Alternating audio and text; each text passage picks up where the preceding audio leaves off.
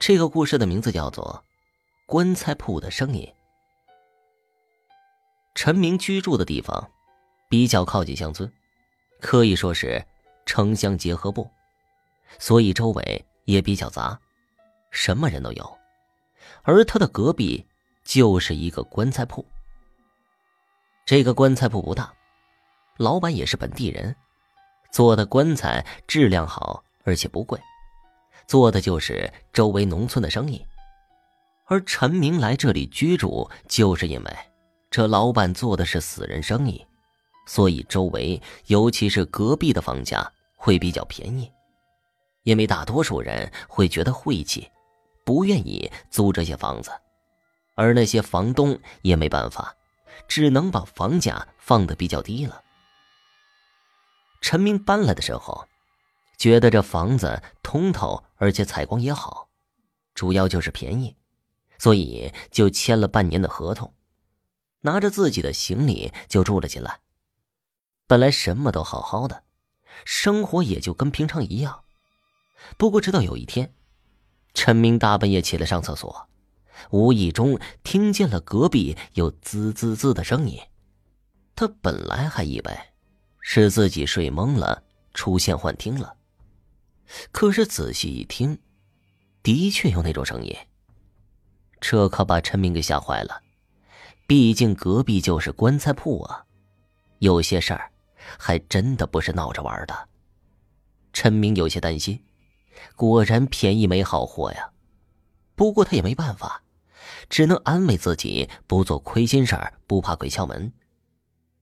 不过陈明躺在床上却怎么都睡不着了，那声音。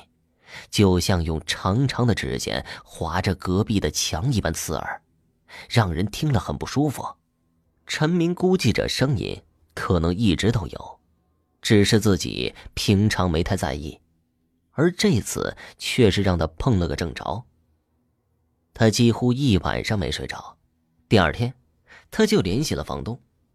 房东听了陈明的话，笑着说：“他是不是在做梦呢？”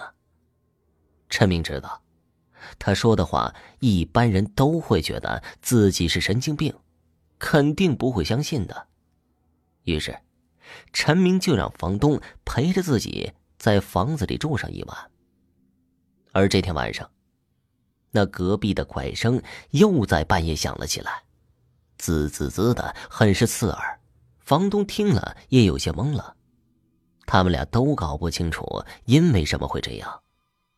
于是，房东在天亮了以后就去找棺材铺的老板质问。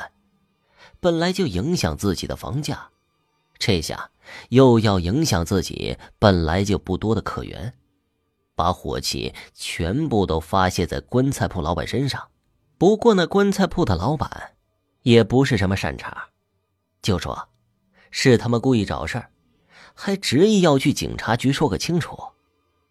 陈明看着一来二去的，也没有什么解决的办法，也就不了了之了。不过每天晚上的滋滋滋的声音，实在弄得陈明很是苦恼。他甚至发现，这声音越来越大了，自己的生活都受了影响。过了有几天，有几个人找到了陈明，他们告诉陈明。这个房子前几个租客都发现了这个问题，也都质问过房东。不过，就算是跟棺材铺老板交涉，也没有什么办法，所以他们就劝陈明赶紧搬走。不过他已经交了钱了，而当初的合同上也没有提这条，自己搬走不就亏大发了？陈明也没钱，不敢做出这种决定。只能无奈的继续住在这个房子里。不过第二天，警察局就来人了，去了隔壁的棺材铺，在一个棺材里发现了一具女尸。后来他们才知道，原来这棺材铺老板把自己老婆杀了，藏在了棺材里。而诡异的是，那个棺材摆放的位置就在靠近陈明居住的那个房子。警察把女尸抬了回去，而从此之后，陈明的房间再也没有传过来奇怪的滋滋滋的声音。